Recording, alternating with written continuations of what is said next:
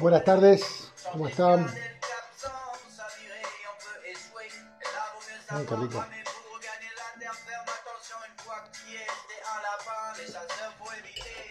Buenas tardes, buen viernes.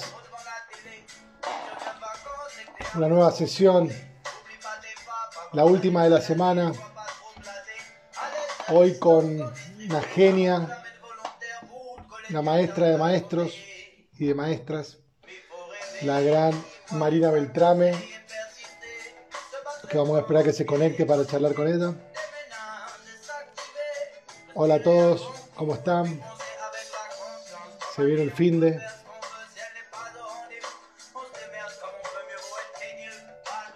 A ver si está Marina por ahí. Así comenzamos, mira, ahí está. Qué bien. Marina.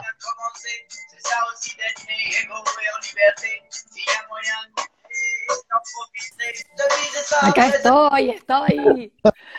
Buenas, ¿qué tal? Vamos. Pero súper bien. Un poquito de música francesa que le gusta a la teacher. Muy bien, muy bien, para ponerse en clima, viernes a la noche. Qué placer, llegó la semana, el fin de semana. Qué lindo verte, Marina. Qué lindo igualmente, verte. igualmente. Muchas gracias. Un placer enorme siempre vez. La última vez fue en Perú. Bueno, En digamos Lima. que algo a la distancia, sí, sí, ese, ese viaje, qué maravilla, ¿eh? qué bien eh, todo, qué bueno todo. Allá divino, comimos bárbaro, vivimos Eh. increíble, paseamos, todo, todo. La verdad que fue Está- espectacular. Estaba para repetir claramente este año, pero bueno, lógicamente todo eh, no nos lo permitió, pero volveremos más fuertes con todo el año que viene. Eh, así que estamos tranquilos con eso. Por mientras vamos haciendo estas conversaciones, que la idea es charlar con, con todos los amigos, con todos los productores que, que nos acompañan todos los años, y acercarle un poquito a la gente que está ahora en casa. eh, nada, las historias detrás de los hacedores, de los responsables de los, de los grandes vinos y por supuesto de la gente como vos, que tanto ha hecho por el vino argentino desde, desde su lugar, desde otro lado. Así que sabes que te aprecio mucho, pero eh, te agradezco eh, que estés acá hoy con nosotros. Bueno, el cariño es mutuo, también lo sabés. Y, y bueno, y el equipo que forman con Rodri y esto que han hecho y que han creado, que es fantástico, que llevar el vino argentino a, un montón de rincones, algunos más cerca y otros más lejos.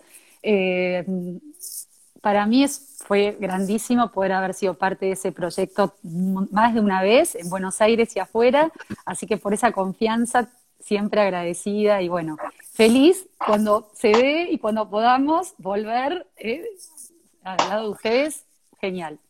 Para nosotros siempre ha sido un placer tenerte. Has estado en Mendoza, en Buenos Aires, en Lima, eh, falta Chile y San Pablo y estás completa. Bueno, Pero has hecho de la- dale. Mira que Pero cuando no estás vos, está toda tu gente de la Escuela Argentina de Sommelier que tanto nos apoya y tanto nos ayuda de que comenzamos, en Mendoza, por supuesto, y en Buenos Aires también, eh, con Barbie Jones en la cabeza en Mendoza, Eugeloria, Romina Rolón, por supuesto Rodrigo, y todos los, los profes de la escuela y los alumnos de la escuela que eh, para Premium Tasting el servicio es fundamental. Así que gracias por eso también. No quiero caer en todo agradecimiento, pero la verdad que tengo mucho para agradecerte a vos, a todos los profes y a la Escuela Argentina de Sommelier, que es eh, una maravilla. Bueno, lo que pasa es que Rodri en eso siempre estuvo más que atento y la verdad que lo lleva, pero prolijísimo y es fundamental porque en un servicio tan exigido como realmente lo merece la Premium por el nivel de vinos que hay, por la calidad de enólogos que acompañan y se suman, por la gente que llega y, y realmente con un interés enorme, entonces el servicio tiene que ser muy cuidado y la temperatura, ¿no? Yo tengo ese backstage de- con ustedes de, de ver cientos de botellas abiertas y estar ca- ca- catando, además tiene que ser todo en el día. Yo creo que nadie realmente toma dimensión eh, eso que pasa atrás, ¿no? Atrás de las bambalinas, digo yo. La, Sí, verdad que es, es, es enorme, es este, un esfuerzo grande y además eso que vos decís, bueno, voy adelantando cosas, sí, puedes descapsular hasta ahí, porque después todo tiene que ser en el momento, ¿no? Así que corremos, corremos, pero lindo, es una linda adrenalina. Mari, vos sabés que esto, estas charlas empiezan con un poco con la historia de cada invitado, que yo la conozco, Sí. la tuya, es tan linda. Yo te voy a pedir un resumen porque es, larga y extensa, pero para poder conversar de todo lo que tengo, poquito resumido, yo te voy a tirar algunas pistas, como por ejemplo la, la, beca que no fue tal, cómo empezaste vos también en la hotelería, eh, tu beca en Francia, tu, tu estudio en Francia, tu, tu pared empapelada de mapas, eh, para perder de zona. Así que contarle un poquito a la gente cómo partió Marina Beltrán en este hermoso mundo del vino antes de la Escuela Argentina de Sommelier. Bueno, desde el servicio, algo que volví, volví y vuelvo, al final es eso, es una carrera de servicio esta, pero sí empezó desde la hotelería, trabajando en restaurante, y yo elegí siempre esa, área del, hotel, que fue mi primera formación, y un día, para hacerla más o menos corta, eh, trabajando en un hotel en Buenos Aires, me encontré con mi bueno, con alguien que, no sé, fue mi inspirador, mi mecenas, mi, en fin, mi guía, eh, ya no está con nosotros, Georges Sabaté, eh, él era catalán francés y productor de corchos, de familia que llevaba muchos años en, en Extremadura, llevando una, liderando, bueno, después de Amorín, ¿no? Pero sí liderando una importante empresa corchera y con mucho interés en, traer a Argentina inversión, inversión de esa que hacía falta, estamos en la década del 90. Así que, mm, así de la nada en una mesa me dijo, bueno, eh, yo estoy haciendo mucho por el vino argentino, va a pasar algo muy importante en unos años eh, con, la, con la producción vitivinícola, pero vamos a tener un problema y no va a haber sommeliers. Entonces no sé quién va a vender este, el, vino. Para mí que me hablara de física cuántica y eso era más o menos lo mismo. Así que dijo, bueno, ¿qué tal si vos haces tu formación en Francia y así cuando volvés pones la escuela de sommelier? Ya de física cuántica nivel 6, porque era como imposible. Y yo digo, no, no, no hay ninguna chance que yo haga eso. ¿Y por qué no? Como si fuera lo más normal del mundo, dice a Francia estudiar, ¿no? Ah, me dijo, ya sé, no tenés plata. Bueno, entre otras cosas. Ah, pero eso no es ningún problema, porque yo soy sponsor de la Asociación Internacional de Sommeliers, que hoy lidera, mira vos la vida, Andrés Rosberg, o presidente, y puedo conseguir una beca.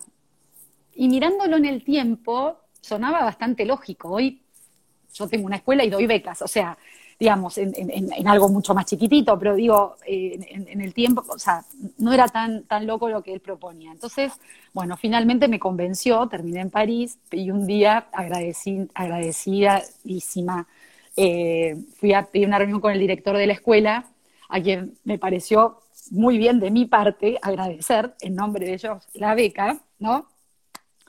Y el otro muerto de la risa, el director este muerto de la risa, me dijo, no, vos no tenés ninguna beca. Acá llega un cheque todos los meses. Con lo cual yo me quería matar, me puse bordo más que el vino que estoy tomando y bueno, y dije, no puede ser.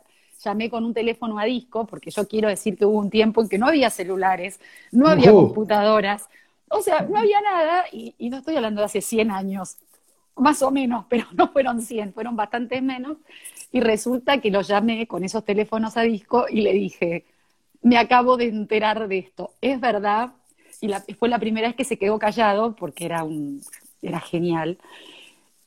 Y me dijo, ¿ya quién te dijo que tenías que ir a decir nada? Digo, bueno, a mí me pareció que yo puedo, podía solita tomar esa decisión. Y me dijo, bueno, sí, pero si no, si yo te hubiera dicho, nunca te habría sido. Así que déjate de agradecer y ponete a estudiar. Y bueno, y así fue, ese fue mi primer, eh, mi primer, mira, ¿sabes qué? Yo justo estos días hablando de la generosidad, ¿no? Que me parece que la gente del vino es especial. Yo no sé, porque no, me, no trabajé en tantas otras cosas y hace mucho tiempo que, estoy vinculada a esta actividad, pero hay como una, y, y se nota mucho en estos días de que estamos todos tan entre preocupados y ocupados, ¿no? Y, esto de, che, ¿tenés un ratito? Sí, eh, necesito, estoy, eh, ¿podés? Seguro que vamos a poder. O sea, la gente está como muy, todos, ¿no? Esto es un ida y vuelta, lógico, pero creo que todos hemos, nos hemos puesto todo esto al hombro. Y yo lo miro y miro para atrás y digo, pero él fue más que generoso, porque, a ver, una prueba enorme de generosidad.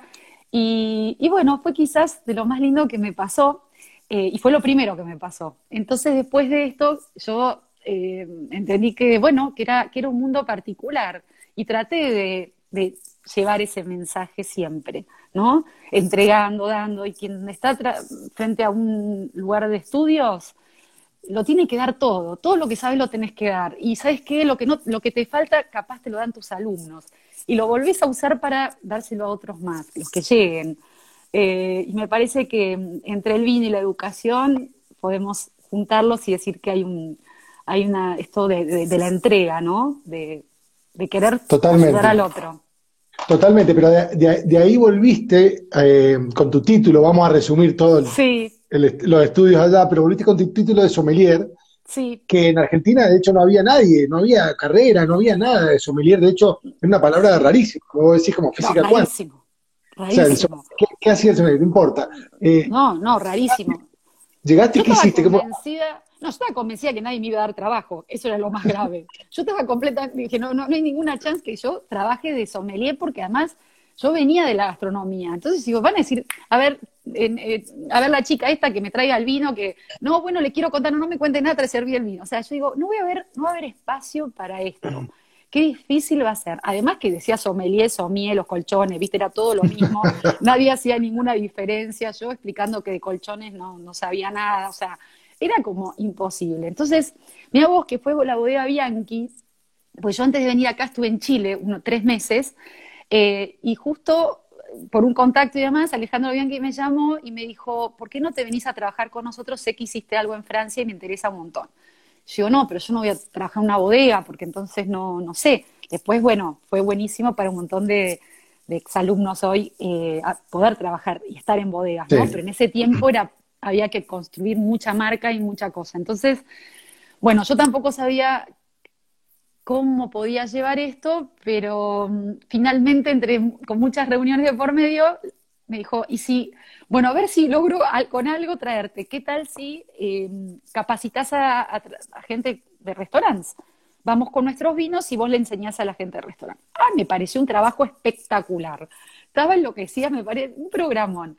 Y empecé con eso, taca, taca, y después cada vez más, y después me empezaron a llamar los mismos restaurantes que me decían, bueno, me contaron que en tal restaurante hiciste algo, nos, nos interesa que vengas, pero con nuestra gente, bueno, fue un tiempo muy lindo, y, un día de la nada es como si me hubiera bajado, viste, la información guardada de antes, la escuela de George, la escuela, la escuela de la que él me habló aquel día en esa mesa, yo con la bandeja en la mano pero de verdad, Nico, nunca, en todos ese, todo ese plan, o sea, ese tiempo que fueron más de dos años, nunca lo pensé, o sea, nunca lo tuve en la cabeza.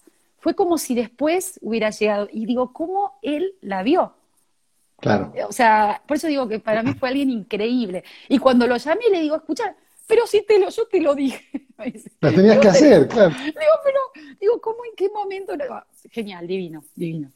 Contextualizar, contextualizar. Vamos a decir que la Escuela Argentina de Sommelier se, se crea en el año 1999 en Buenos Aires, en la primera sede de Buenos Aires. Después, en el año 2006, en Mendoza. Y, las, de, las de Costa Rica, Bogotá y Panamá, no tengo claro cuándo fueron, pero... No, fueron al toque. Sí, al toque también. sí, sí, en 2006 fue Mendoza, después fue 2007 casi 2008 Bogotá, después fue San José y después fue Panamá. Pero fueron, te diría que en el plazo de cuatro años, cinco años, fueron las tres, las otras tres. ¿Cuántos alumnos pasaron por la escuela de Argentina, la de Mendoza y la de Buenos Aires desde que abriste? Más o menos, un número así que vos digas, ¿cuántos sommelier formaste?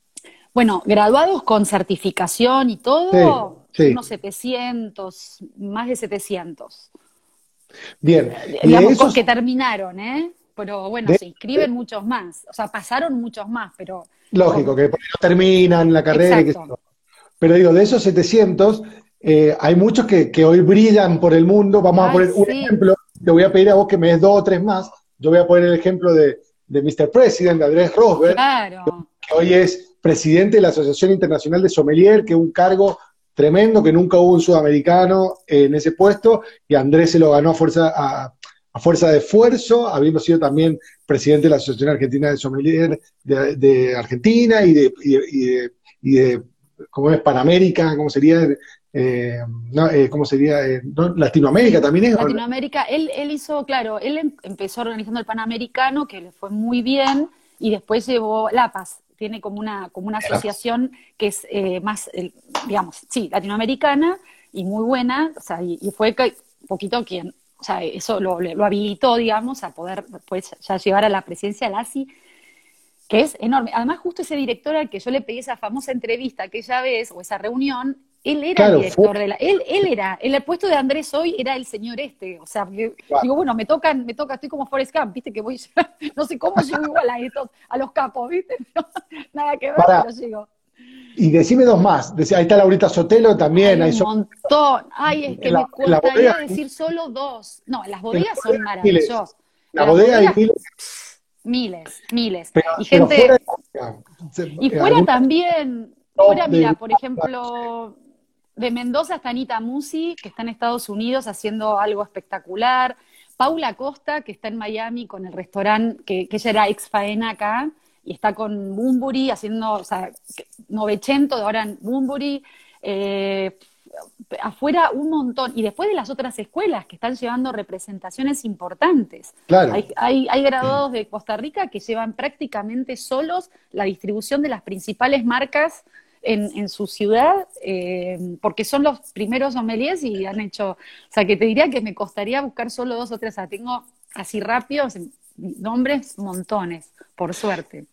Otra contextualización, así puedes tomar un traguito de tu vino. ¿Qué estás bebiendo, Marina? Ay, estoy, lo acabo de abrir porque eh, la ocasión lo amerita. Siesta. Siesta, sí. Riquísimo. Y además en 2014, ¿Qué es? Ay, esto como que viaje, el eh, Cabernet Sauvignon.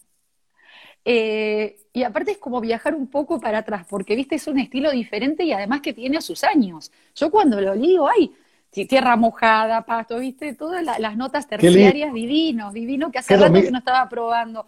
2014, pero hasta, mira que sí, tiene, se notan los años, viste, esos vinos que decís, acá pasó tiempo. Yo, estoy, yo, con, yo estoy con un callejón del crimen Sangiovese. Ah, me gusta mucho, Finca la me, me encanta.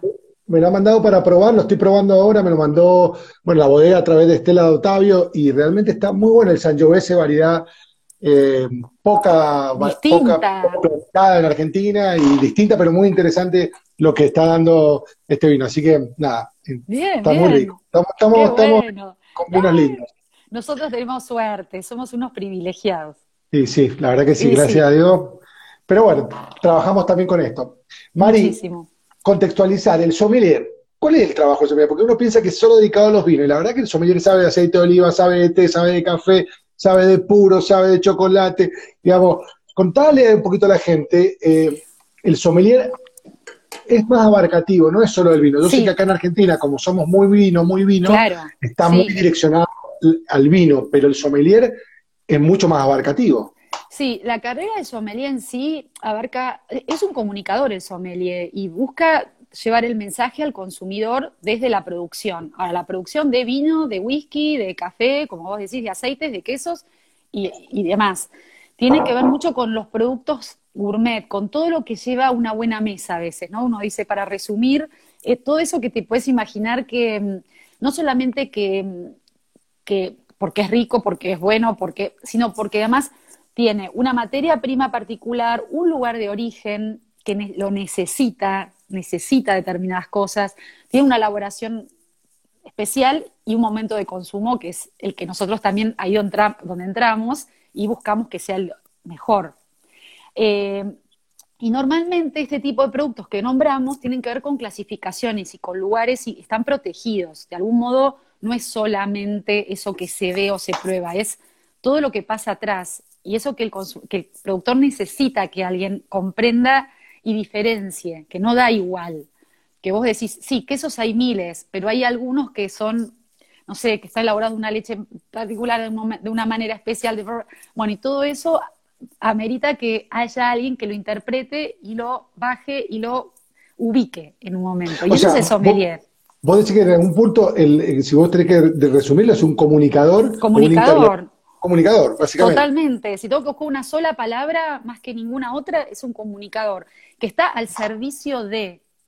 Y, es, y esto yo lo, junto mucho porque esta es una carga de servicio, no tiene que ver con el delantal, tiene que ver con nosotros estamos al servicio. Mira, algo que me gusta mucho y estoy usando un montón es nosotros servimos el vino y al vino, pero esto llévalo a cualquier otro producto, ¿eh? porque entonces así se, se ubican en, contexto y eso lo puedes hacer con y un productor de un país productor fuerte en tabaco y bueno, habrá, habrá necesidad de que alguien explique, presente, cuente y seduzca, porque ahí es donde el productor encuentra en el sommelier un, como vos decís, un interlocutor, alguien que, que te lleva el mensaje honestamente y que abre el juego, que invita.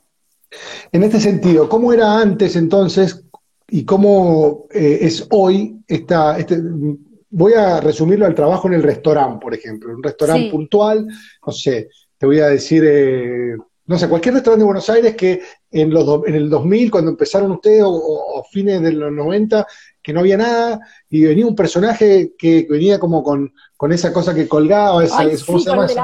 Con, la, con la servilleta acá. con la servilleta acá que le cuelga. quiero, a veces aparecen y me muero del amor, porque digo, tipo el garzo tipo el garzón, el mozo que le hace a todo, ¿viste? Igual te huele, te huele el corcho, pero que no es sommelier ni nada, pero te huele el corcho y te hace todo el show. Divinos. Ese, ese, ese, em, ¿cómo cambió eso? Hoy, ¿cómo está? Está mucho más profesionalizado claramente, pero no, no, no pecamos por ahí de, eh, le cae muy fácil a los sommeliers, ¿viste? Siempre para pegarle le pegan a los sommeliers que, que el consumo del vino. A mí no, yo no, no, lo comparto para nada, yo creo que ayuda muchísimo la figura del sommelier en el consumo del vino, pero le caen, es una figura a la que le caen fácil, digamos, ¿no? Y bueno. Eh, pero bueno, hablemos un poquito de eso, no de cómo le caen, sino cómo, cómo se profesionalizó y cómo y, qué ganamos con esa profesionalización. Mira, algo importante es entender justamente el momento, cuando esto empezó a pasar en Argentina y hacía, hacía falta alguien que llevara y contara esos vinos que estaban naciendo. Vos pensás que en ese tiempo tampoco había tantos vinos de alta gama o de muy alta gama, como hoy se los ve más regularmente. No digo que sean accesibles para todos, por supuesto que no, pero hay, hay muchos y muy buenos. En ese tiempo empezaban a ver o a aparecer los primeros. Y había que explicar por qué. ¿Por qué ese vino costaba 5, 6 o 10 veces más que otro? Bueno, para eso hacía falta un sommelier. Y bueno, y entramos nosotros, y entramos en restaurante, y entramos a contarlo, y entramos a escribir en un, en un medio, y entramos en tele, y entramos en, en fin, en donde nos empezaron a convocar porque hacía falta que contáramos la historia linda y que los defendiéramos. Sobre todo había que defender esos vinos y no decir que ni era que era puro marketing ni que, y sí, viste, es un robo, qué pena. Por eso, o sea, no, había que contarlo, había que contar qué pasaba y había que entender los vinos. Bueno, empezamos a trabajar en esto y por ahí coincidió, no, por ahí no, coincidió con un momento también en el que el mundo cambió, o por lo menos Argentina cambió, sobre todo las grandes ciudades, en las que empezó a bajar el consumo y el volumen, pero por una otra cantidad de razones. desde, no sé, el consumo responsable y todos los, controles, desde la limitación para volver a tu casa al mediodía casi nula en las grandes ciudades y se te corta un poquito, te limita esto de beber al mediodía. Después, que llegás más cansado y más tarde a tu casa. O sea, todo eso como que pasó también muy rápido. Sí, Nos llegó más rápido. La competencia de, oferta que hay. O sea, antes había vino y, agua. Y ahora hay vino, gaseosa, cerveza. Hostelería, cerveza, un montón. Y también una, un, problema económico que fue acompañado a Argentina en los últimos años, que cada vez fue más complicado para la gente, eh, digamos, llegar ya para muchos a fin de mes y para un montón darse un lujo, entonces decís, bueno, evidentemente eso se empezó a reducir. Entonces, no sé cómo, los hombres tuvimos la culpa de que se tomara menos vino. Y vos decís, ¿perdón? Sí, le, caen por todo, por eso. ¿En qué, momento, ¿En qué momento nosotros tuvimos la culpa? O sea, a mí me mata porque... Esto, esto, esto, así como... Este, y bueno, si hay que hacerlo. Entonces, ¿qué agarro? Lo agarro con las dos manos y lo tomo del pico. O sea, ¿qué quieres que haga? O sea, alguien tiene que hablar de estos vinos. Sí, se puede agarrar como quiera, pero hay cosas correctas que se hacen de una manera. Por supuesto que le puedes tomar el vino como quiera y todo esto. Esto no lo vamos a discutir. Supuesto. Igual que nosotros, digamos. El vino con soda, el vino con hielo, el vino con lo que sea. El como vino quieras, Claro. Como quieras, como quieras, como quieras, en, en, en coctelería, eh, no sé, como quieras, pero que sea vino, bárbaro. Y, y también entender que a mí me, gusta mucho pensar en ese vino de todos los días y el que había en mi casa todos los días, que era de Dama Juana y cartón. Y nadie nunca pensó en otra cosa, porque era el vino que se podía tomar y era el vaso de vino que siempre estaba en la mesa. Pero mi papá me volvía todos los días a almorzar a mi casa. Yo me acuerdo perfectamente, hoy es imposible. digamos, hay otro ritmo de vida, volvía temprano, o sea, había tiempo, no sé, había otro tiempo. Y estamos hablando de una familia de clase media con un, sin ninguna, digamos, ninguna ventaja o, facilidad en nada, ¿eh? al contrario. Pero el vino estaba y era un vaso de vino, no, no se preguntaba. Alguien venía a mi casa, pum, se le servía vino, pum. ¿Querés un vino? Abre una botella. No, no, no, estaba siempre abierta, siempre había en la heladera, no sé, siempre estaba. Eran otras épocas, claramente, otra época, digamos. Es como hoy también con la pandemia, volvió un poquito el vino al mediodía y el vino a la tarde, el vino a la noche. Bueno, ahora, ahora, ahora. Volvió, ahora vamos a subir el, vino por cápita tremendamente. Ahora es genial. Vos te das cuenta que tenía que venir semejante catástrofe para que de repente la gente diga al final hay que tomar más vino. No, no, no. Yo, yo, estoy alucinada con esto que está pasando y que todo el mundo me dice yo que, que era casi abstemio, ahora mi mejor programa es la noche y tomarme el vino. Vamos un poquito a, esa, a la situación actual, porque entiendo que la, la EGA se, acomodó con, las, con cursos virtuales, con, un, buen programa para, cursos más cortos, para gente que, que, está interesada por ahí en hacer la carrera de sommelier o la asistente de sommelier. Hay muchas alternativas para hacer cursos online. Y eso me parece buenísimo que ustedes como escuela lo estén eh, siempre lo han tenido, o siempre en, el último tiempo lo han tenido, pero ahora está como mucho más fuerte. Y contanos un poquito de cómo están, cómo están eh, trabajando actualmente con la escuela sin tener posibilidad de hacerlo presencial. Mira, eh, nosotros el año pasado, o sea, pre-COVID, porque existió un mundo, hubo algo pre, igual y virtual también. teníamos una vida. Pero en esa vida que teníamos, yo el año pasado elegí desarrollar un programa virtual, me asocié con una gente experta en educación a distancia, lo, hemos charlado personalmente, te, he contado, eh, con mucha expectativa que fuera este año una oportunidad para llegar a otra gente, sobre todo del interior, que infinidad de veces me preguntaban cuándo voy a poner una escuela en, no sé, de, contar todos los puntos para, para arriba, para abajo de Argentina, y yo decía, nunca, porque ya está en Mendoza, está en Buenos Aires y armar una escuela no es que voy a poner un, no sé, o sea, es, un de pelote hacer esto, eh, si supieran lo que es el, gran lío que hay y mover la caja de los profesores y el material, bueno, imposible. Entonces, siempre era postergado para siempre, de repente surge bueno, pensar en una en programa de educación a distancia y sí con una, o si querés un semipresencial en el que tuvieran encuentros específicos, unos llamados durante el año, varias fechas posibles, que pudieran hacer las catas todas juntas y así cursar a gente, y también la gente que por ahí vivía cerca de estas, tanto de Mendoza como Buenos Aires, pero no, a lo mejor cerca de las sedes, o simplemente que a las 7 de la tarde ni a las 2, nunca les venía bien el horario, por la razón que fuera, pero que realmente, bueno, en fin, ampliar un poco. Para eso se armó un programa virtual más resumido que abarcaba todas las materias de la carrera, todas, todas estas que nombramos, desde agua hasta el café, pasando por todas las regiones productoras del mundo del vino, todo, todo lo mismo, pero concentrado, como si fuera, y yo los tips de la sommelería, los, los highlights, ¿viste? Esos que querés contar y que tenés que saber. Y yo digo, ay, qué placer, porque esto, ¿viste? Es como eh, ágil, divertida, amena y todo online. Y después venís a hacer las cartas, llegó programón para 2020. Bueno, viene este caos galopante y la gente dice, vos armaste el coro, vos algo tuviste que ver, te imaginás semejante poder, me dice, no puede ser que estabas lista. Total, que este curso va súper bien, este programa, lógicamente, pero lo cierto es que el, el, gran desafío fue la carrera, porque la carrera, o sea, tenía que continuar, este, este año fue una muy linda inscripción, ya lo veíamos lo sentíamos durante el verano que iba a llegar mucha gente y de repente esta situación totalmente anormal. Y ese programa no servía, no encajaba, porque la carrera tiene mucha más profundidad que esto. Así que en realidad lo que hice fue correrlo un poco de lado y meterle pata a la carrera y Nico trabajo todos los días, fin de semana, llegó, ay, qué lindo fin de semana porque no estoy con las clases enloquecida, pero olvídate, trabajo todos los fines de semana, armando clases, armando eh, eh, no sé, eh, entrevistas, armando material, buscando videos. Compré películas, películas para agarrar pedacitos para incluir en las clases, películas para hacerlas ágiles, para hacerlas... No, no, no sabes. Ahora mañana tengo que ir a buscar una película que tuve que... No, no, pero no paro, o sea... Ahí está Barbie Jones, que dice a full, a full, dice no, no, Barbie. está agotada, Barbie no la reconocí porque está más flaca y con unas ojeras que le llegan al piso. Pero estamos todos, bueno, te debe pasar, pero hay mucha gente que dice, yo trabajo, estoy trabajando mucho más que antes. Eso también está pasando. No sé si nos está costando más. de Instagram que nunca en mi vida y charlando mucho, conversando y tomando vino, pero trabajando, la verdad que. No, bueno, ¿ves? Nuestro no se puede hacer, definitivamente no hay forma. No se puede hacer, no, no, no.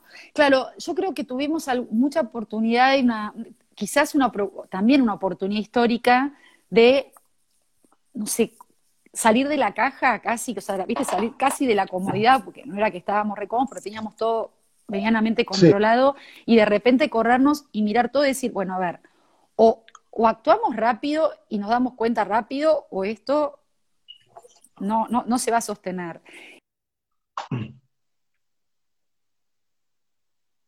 Se le fue ahí un poquito la señal. Sí, sí, ahí está. No, no, era un segundo. Agradezco el equipazo que, que, formamos con tantos años y la verdad que entre todos estamos súper conectados y todo el tiempo tirando ideas, armando cosas. Y la última jugada fue hacer un envío a todos los alumnos. Y si preparamos solo en Buenos Aires 145 ah, cajas. Muy bueno, lo vi, lo vi, lo vi, sí. Fue de locos, fue de locos. Fueron, para primer y segundo año son, fueron siete, siete etiquetas y 140 y pico de cajas. Armamos en Buenos Aires y unas 60, 60 y pico en Mendoza.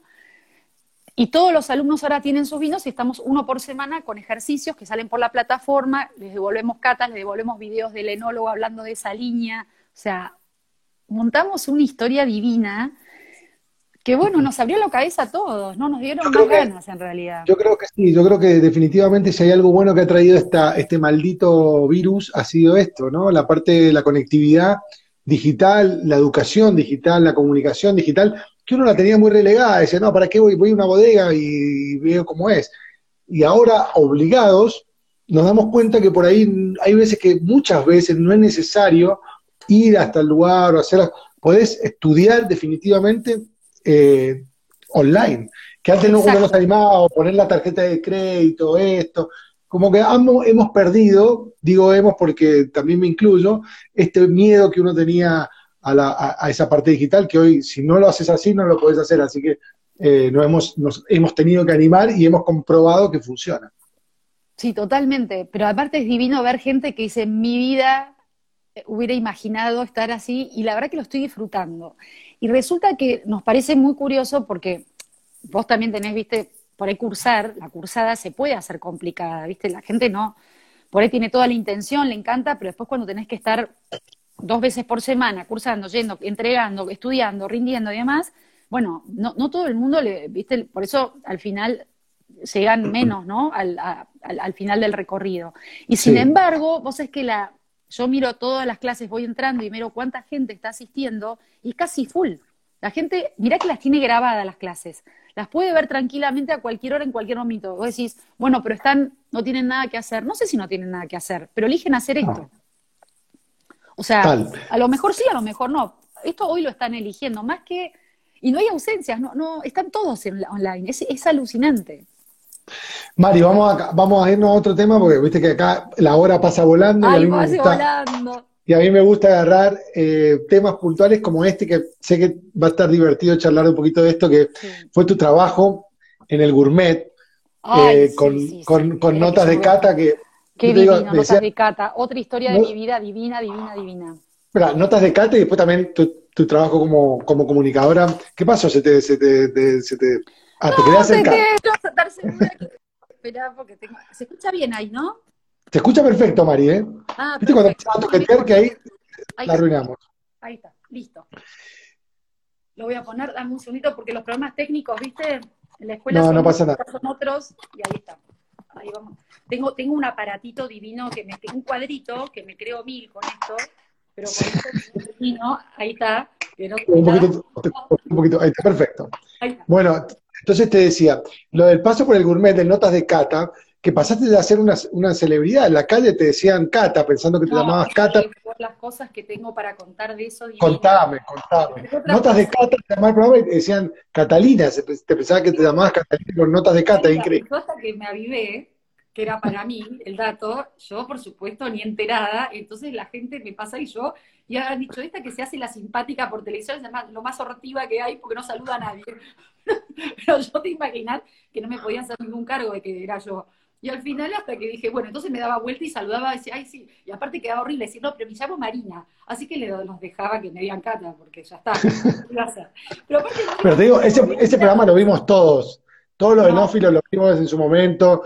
Es hermoso, fue en la década del 2000, que fue, fue, fue un momento increíble del gourmet y toda, toda, toda esa explosión de la televisión por cable y, y encontrarte a vos cantando en diferentes lugares, con, de puros, de cosas. Realmente fue, gracias por eso, porque el otro día se le dije también a Pato Tapia, que, estuvimos conversando, le agradecí por ese programa que tenía él también, de que viajaba, viste, con el gourmet y todas esas cosas que hacía, porque realmente todos viajamos y todos aprendimos con ustedes.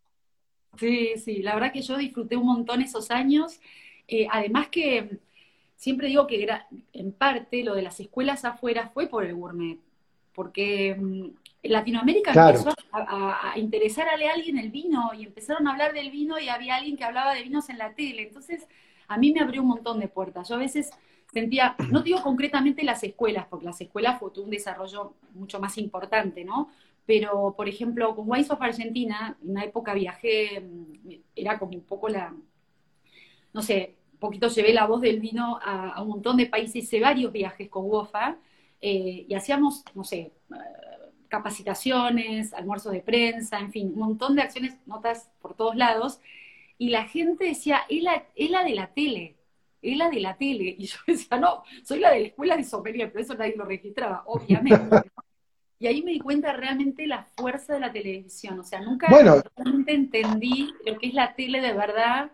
Eh, yo después tuve tres años en La Nación con una columna que me llevaba mucho tiempo escribir, porque yo no escribo regularmente, ahora escribo más que nunca, porque ahora estoy guionando un montón de cosas, pero en ese tiempo no, no podía dar marcas, no podía mencionar marcas, con lo cual eran todos datos que tenía que ir buscando, investigando todas las semanas, no había, o sea, el diario sale siempre, y, lo mío estaba en una columna los domingos, o sea que todo, tres años que nunca tuve una semana que no, no presentando una nota, ¿no?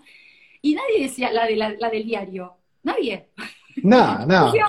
si supieran que yo me rompo la, la, cabeza pensando en la nota cada semana, que ya no sé qué, de qué escribir, sobre qué escribir, porque aparte era limitado, pues sin marca, no podía sacar, bueno, tal presentó, no, no, nada de eso podía hacer, buscándole el pelo al, bueno, no, no, no, fue genial. Yo, yo, yo te puedo, puedo eh, dar fe de esto que decís de, de, Sudamérica, porque cuando fuimos a Lima en el 2017, que fuiste la conductora de la primera edición de Premium Tasting en Lima, en Perú, la gente decía, ah, claro, la, del gourmet. Claro, la que salía en la tele del gourmet. O sea, te tenían por eso, realmente. Realmente. No, no, no, fue muy fuerte y todavía pasó mucho tiempo. o sea, seguía pasando. Yo no sé, pero realmente, como si yo te dijera hace, hace dos, tres años, una vez entrando por un estacionamiento, nada que ver, un, sacando, no sé, un sábado de la noche, que, te diga el del estacionamiento, ¡ay! ¿Y qué tal van los vinos? Y yo, no puede ser, no puede ser que este señor sepa que, o sea, no puede ser. Y sí, y eso es la tele, nada más. Y por supuesto que, no, no o sea, sin desmerecer nada, pero realmente yo no, no, no ponía ni, la, ni remotamente la cantidad de horas en la tele como ponían todo lo demás. Y sin embargo, el impacto de la tele era más fuerte que cualquier otra cosa. Por eso soy muy agradecida al gourmet, porque me abrió enormes puertas.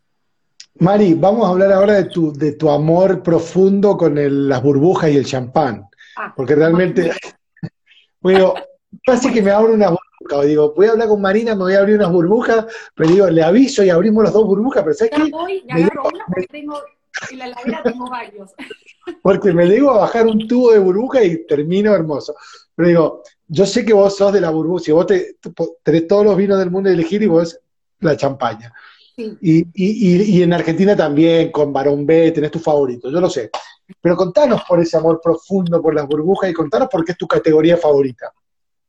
Eh, me parece que es el vino que, no sé, a mí mejor me va, me gusta mucho, eh, le encuentro una elegancia enorme, una, complejidad genial y me parece que, se va, que lo puedes tomar solo y también comiendo. Tengo mil ideas para comer con burbujas, o sea, no lo limito al aperitivo, a la celebración, a la fiesta, también, pero no queda ahí. Al contrario, me parece que es un vino muy gastronómico eh, me gusta mucho ver qué pasa, qué, todo esto que se está haciendo acá. Sí, me encantó haber sido este, parte del equipo de Barón B el año pasado.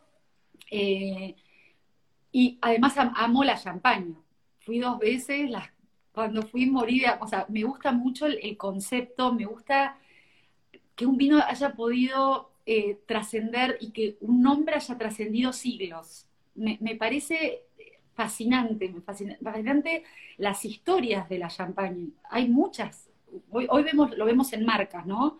Vos ves, decís Béclico, Don Perignon, por decir, no sé, bien conocido. Sí, las dos digamos. Por decir, claro, para llevar un poquito a lo cercano, y decís, por favor, esta gente, solo la historia de ella es increíble. Contame, contale a la gente la historia de la, de la vida de Clicón. Así rapidito, ella se queda viuda con 27 años medía un metro cuarenta y pico, no llegaba al metro cincuenta, mujer, 1700 y monedas en, Francia, imagínate, estamos hablando de la prehistoria y además mujer, bueno, no tenía ninguna chance, eh, eh, ella pierde a su marido heredero de la casa Clicó Ponsardán, entonces su suegro básicamente decide dejarlo todo y ella dice, no, yo me voy a hacer cargo. Yo visualizando esa imagen, digo, imagínate mirándola como diciendo, esto, esto va a poder hacer algo en una Francia, bueno, en fin, de esa época, ¿no? Y ella, con, e, su genialidad, eh, apostó todo y fue, se murió a los noventa y pico, yo digo de tanto tomar champán, entonces yo, bueno, a lo mejor tengo alguna expectativa. Es un antioxidante. No lo sé, pero bueno, por ahora lo sigo, sigo eh, apostando a, las brujas. Y ella, además, por ejemplo, eh, cuando eh, desarrolló, porque uno dice, bueno, el marketing es un tema de ahora muy actual. Ella dijo, los rusos, cuando pudieron, nos saquearon y nos robaron todo. Yo se los voy a ir a vender. Cuando pase bueno, en un momento de una guerra, de problemas políticos, bueno, de todo, pero dijo, yo voy a, voy a, salimos de esta y yo se los voy a ir a vender. Es más, el famoso pantón de, ese amarillo naranja que tiene la, etiqueta, está basado en las casas, en cómo pintaban los rusos las casas en San Petersburgo. Mirá. Que era ese amarillo y demás. Y ella dijo, les voy a pintar esta etiqueta porque les va a gustar. Eso es marketing. Eso era marketing. Eso es marketing, absolutamente. Ok, después se sofisticó un poco, pero eso ya, o sea, el marketing, si no hay ahí, no sé dónde está. ¿Y cómo ves la burbuja? Ah, ¿Cómo, ves la burbuja por acá por Argentina? a mí no me gusta, nunca me gustó la palabra que tenemos que utilizar, que es espumante. Pero bueno, está bien, es horrible. Y espumoso peor. Pero bueno, ¿qué hacemos con eso? ¿Qué, ¿Cómo le decimos? ¿Le decimos champán y listo? ¿O qué? ¿Cómo, ¿Cómo comunicamos los sommeliers? Mira, yo lamentablemente tengo que usar el nombre técnico porque casi que me meto en un lío legal, casi. Entonces tengo todos lados y corrijo, de hecho pongo todo espumoso, espumoso, porque es el término que es el correcto. Y bueno, cuando vas a cuando tenés que escribir y llevarlo a un papel, y bueno, lo tenés que poner bien. No me gusta nada la palabra, nada ni un poco. Eh, creo que, que algún, yo creo que a mí la idea no se me va a ocurrir, porque si no se me ocurrió hasta ahora con lo que me gusta, seguramente no sea yo la candidata pero quiero creer que alguien, alguien alguna vez, bueno, yo tengo acá una amiga que le gusta el vino igual que Bueno, acá, perdón. No, dejala, hermosa, dejala. Pero acá viste, que acá todos este, convivimos en cuarentena, además eh, creo que tiene complejo de perro, a veces hace cosas de perro. No, se lo hacen los perros, no los gatos, pero bueno, en la cuarentena sale todo, ¿viste? Escúchame, también te, he leído, te he leído también que decís que, que con el vino en lata tenés una cosita. Te he leído por ahí que todo bien, todo bien, el vino como sea, ya lo, ya lo hablamos recién, pero que vos para, vos para beberlo por ahí tenés una cosita, no por lo que te adentro, nada, sino que la lata. A mí me encanta la idea del vino en lata, me encanta como posibilidad para la apertura y todo eso que ya te me encanta, está todo riquete Yo me lo tomo en la copa. Yo no tengo problema que venga en lata, ningún problema. O sea, no es que diga, ah, hay una lata y salgo corriendo. No, no, Perfecto, yo abro la lata y lo pongo una copa. Si alguien pretende que yo haga club, club, club con la lata, no va a pasar. ¿Viste, viste que... Viste que la gente piensa, ah, el sommelier que abre botellas de miles de dólares, que se la pasa de acá para allá, todo lujo, no sé qué. Y te escuché una vez decir, muy lindo, que realmente resume un poco esa realidad que dice, ¿sabes cuánto foie gras tengo que comer para llevar un plato de lenteja a la mesa? Eso, eso es maravilloso, porque ustedes, digo ustedes, digo, el mundo sommelier, eh, del cual yo me siento muy parte sin haber estudiado la carrera, eh, es muy real, porque la gente te ve vos tomando los vinos de 200 dólares, abriendo botella de Don Periñón del 92 y qué sé yo, y está todo bien, y después la realidad es que llegas a tu casa y hay que laburar. Por supuesto. Y pasa que es un trabajo particular que da o, marea a quien lo mira. Nosotros no estamos tan mareados, nosotros no estamos confundidos. Nosotros tenemos claro que es un momento que, lo tenemos que hacer irresponsablemente, porque yo nunca voy a, un, no sé, a una comida, a una, una cata, y, no sé, y, me recontradivierto y me pongo a decir cualquier cosa. Yo estoy muy concentrada en lo que está pasando, escucho al enólogo, le quiero aprender, le hago las preguntas que, que me parece que van a servir y que van a aportar a después a algo que voy a llevar a un... porque esto tiene que servirle a alguien más que a mí, o sea, esto lo tengo que poder traducir y llevar y de nuevo a mis alumnos o a quien sea. Entonces, eh, pero bueno, viste, la foto es otra. Entonces, esa frase a mí me gusta mucho porque hay que comer mucho foie para llevar el plato de lentejas a casa. Y otra frase que me encanta y que después escribí una para La Nación y que es la, nota que yo, si querés, más me gustó de todas, mira que hice un montón, pero que se llama Vidas Prestadas. Y es cuando pasa otra, otra cosa, que la gente te invita, te dice, tengo este vino, tengo este vino, tengo este vino, y vos y te dicen, bueno, vos porque estás acostumbrada, vos porque seguramente ya los conoces. Y yo digo, no, no te equivoques, no, no te confundas, o sea, yo no estoy confundida, así que no te confundas porque no es así. Y hay gente que tiene unas botellas increíbles y que tiene, bueno, un estándar que realmente toma esos vinos porque lo disfruta y porque puede, los puede comprar o los puede tener y bueno, y la, también hay generosidad porque los quiere compartir con alguien que sabe que lo va a apreciar. Entonces tenés esos momentos que decís, no puede ser. Yo tengo un montón de cuentos. Me acuerdo una vez en, mirá vos, mirá vos, en Venezuela, te estoy hablando hace como, no sé, 12, 13 años, em, y llego, aparte de un vuelo que no salió, una conexión, con un desastre. Yo llegué vestida con polera, cosas eran 45 grados, una cosa que bueno, de ahí directo a un almuerzo súper formal. Bueno, yo no, había podido ni, bueno, un desastre. Era salir del aeropuerto directo, ¿no? Así como estaba con las botas, botas largas puestas que venía de Buenos Aires, del invierno. Bueno, yo ahí poniendo, y llego, bueno, ¿qué querés tomar? Y yo decía, casi cualquier cosa. bueno, pero ¿querés un champán? Mirá qué mala, que yo dije, me dicen champán, ¿qué me darán, Dios mío? ¿Qué me darán como champán? Porque dije, dicen champagne y me van a dar Aparece Winston Churchill, o sea, gran casa de la, de la o sea, cuyo prestige. Yo miro la botella y digo, no puede ser. Así empezó. Winston Churchill, yo, bueno, dice, bueno, ¿cómo seguimos? Por mí estamos bien. No, no, no, Bueno, y así, no paramos, y no paramos, y no paramos, Obrio, eh, ¿te va bien Obrión? O sea, para la carne o preferís otro? Lo que pasa es que no sé, claro, vos que sabés, vos que estás, que esto es, casi que les daba, y digo, si supieran que yo no nada de todo, nunca, o sea, nunca. Yo decía, esta gente, o sea, ¿cómo, cómo? Entonces ya, casi que después me dio pena desilusionarlos, porque dije, estaban tan emocionados que digo, si le digo que, que esto mío me pasa nunca, no, sé, no sabía ya quién quedaba peor, ¿viste? Si eso o yo, bueno, total que, este, esa comida fue increíble y era Caracas. O sea, viste que nunca te imaginas. Y esas eran, digo, estas son vidas prestadas. Es ese ratito que te da la, no sé, la suerte de estar en el momento indicado con la gente que, que, bueno, que tuviste la suerte de conocer. Mari, debes tener miles de esas anécdotas, son muy lindas. Yo, yo tengo ahora los últimos 10 minutos que tenemos siempre un ping pong y una conversación como más cortita, pero la primera pregunta que te quiero hacer es, ¿cómo crees vos que deberías, o sea, ¿qué debería tener un vino para ser de clase mundial? Este vino que lo abrís en cualquier parte del mundo y decís, wow, wow, puede ser argentino, chileno, peruano, eh, europeo, americano, da lo mismo. Pero es un vino que donde se abre muestra su estirpe.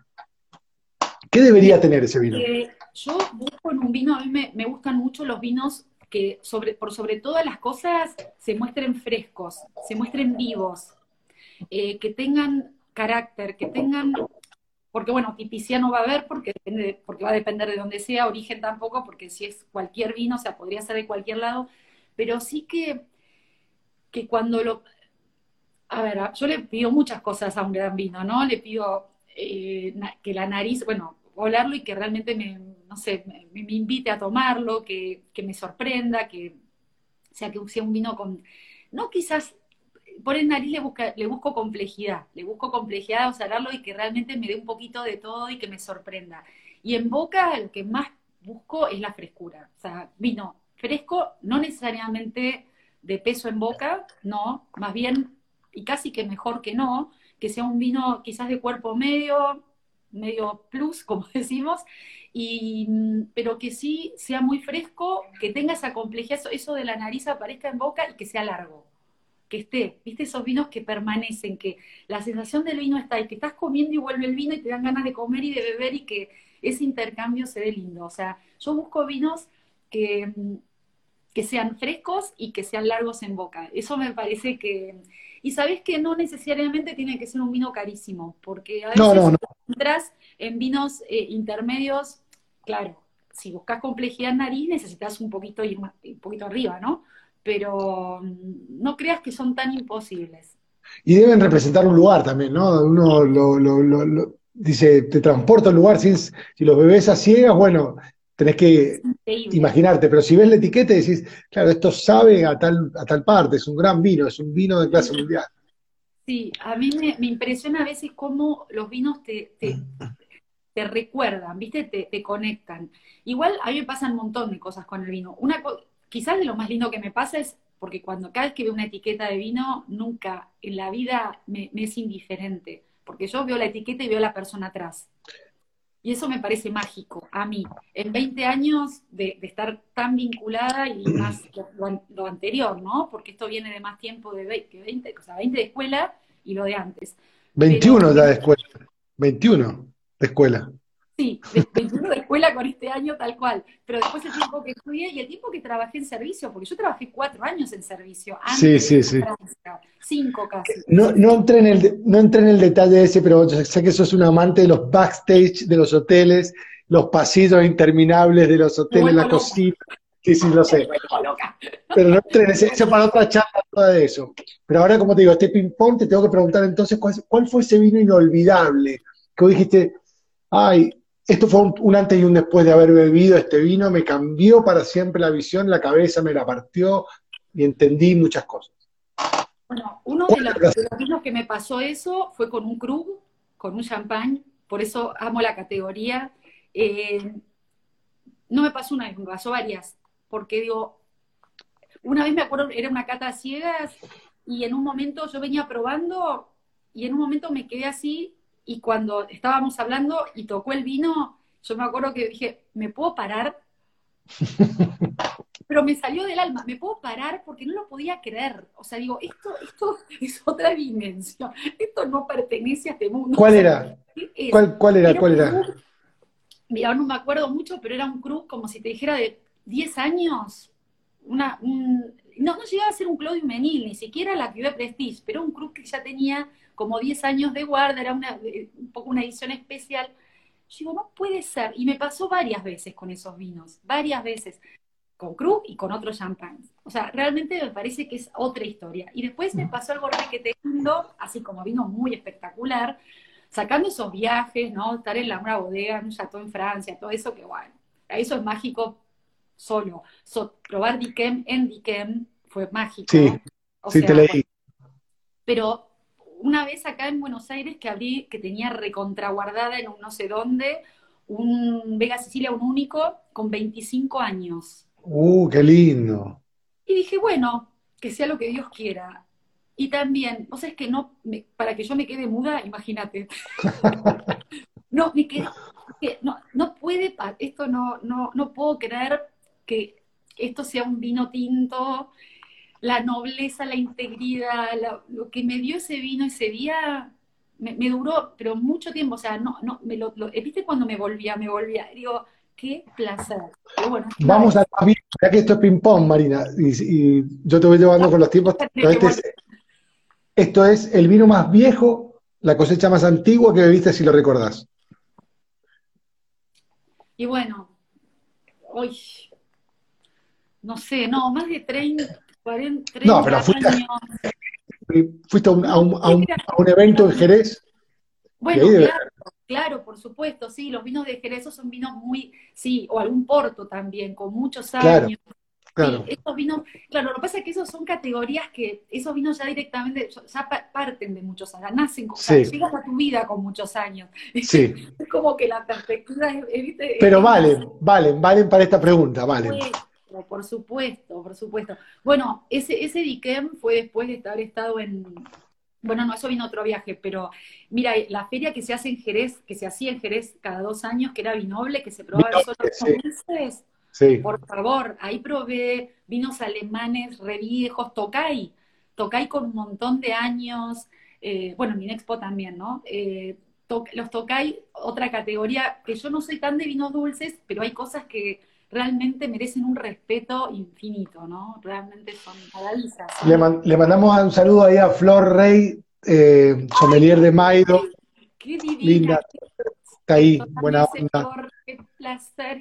Haciendo un trabajo hermoso siempre, siempre. Qué orgullo. Siempre, siempre podemos Otra de las, de las otra. que hicieron y exitosísimas afuera y es de esas que hay una en Maido, nada menos. Y el otro día estuve charlando con Micha y dijo unas palabras muy preciosas para ella, así que es muy importante. Bueno, lo, lo último rápido, Mari, que quedan tres minutos, pero dale. Dame dos productores que te gusta beber sus vinos de Argentina y algo que te guste de Chile que ves que, cuando hemos hecho premium tasting o cuando has viajado, que has bebido algún vino de Chile que digas, pucha, mira qué lindo esto. Pero rápido, que tengo varias preguntas más. Ay, Dios. No, bueno, me, ay, me gustan un montón. No importa, quedamos, mal con la gente. Quedamos la gente. Seba Zucardi me gusta un montón lo que está haciendo, lo que viene haciendo y cómo lo está contando. Eh, Laura eh, Principiano y, Sebas me parece que, están haciendo algo divino. Hace mucho que me gusta un montón de cosas que hace Ale Vigil, lo nuevo y lo viejo. Me gusta todo lo viejo de Catena, me parece que tiene desde Pepe hasta él todo, pero me parece que esa vuelta y ese lugar también, o sea, no, no, no me alcanza. Bien, Chile, Chile, Chile. Ah, Chile. Y Chile hace un montón, bueno, algunas veces hemos probado en las premium y ¿qué tengo de Chile? Hay también... Eh, bueno, me acuerdo de algún tarapacá viejo, por ejemplo, que digo, porque hay vinos que, no sé si son los más ricos del mundo, pero que te dan algo, ¿viste? Eso que te conecta, si dijeran, qué rico, qué chileno, qué, qué, qué carácter, qué, qué típico, Perfecto. ¿cómo, lo puedo enganchar? No sé si fue el mejor, pero es, es muy personal, ¿viste? Mari, la última, este es fácil, vos la vas a responder rápido, ¿Londres o París? Uy, uy, ojo son mis dos primeras, están, no, eh, a ver, hoy me iré a Londres porque hace un montón que no voy, yo a París la amo, eh, fue muy importante en mi vida, es la más linda del mundo, eh, Londres me, da esa cosa fascinante, me fascina, pero París tengo un amor y agradecimiento sobre todo. ¿Borgoña o Burdeos? Burdeos. Bien, Marina. Bancando la parada. Bien. Sí. Eh, dame un músico. ¿Un? Músico. ¡Ay, un músico! Ay, si te digo en quién pensé, no me vas a quedar. Le primero sí, que sí. Charlie García. Ah, hermoso, García, siempre, clásico. ¿Y un deportista? Uy, varios. Del Potro. Juan Martín. Eh, del Potro me encanta. Eh, Manu Ginobili, mucho. Eh, Messi, que lo recontrabanco, pero lo recontrabanco y que no me lo critiquen, no lo critiquen a Messi. Maradona tampoco, Se nos él fue los últimos 15, Mari. Te agradezco por, por- como siempre, como siempre, estar ahí y por todo el trabajo que hace por el vino argentino. De verdad. Gracias, Nico. Un placer, de verdad. Me encantó estar. Gracias, gracias, gracias. Muy buen fin de semana para todos. Salud, nos vemos la semana que viene. Mari, siga cuidándose. Beso grande. Chao.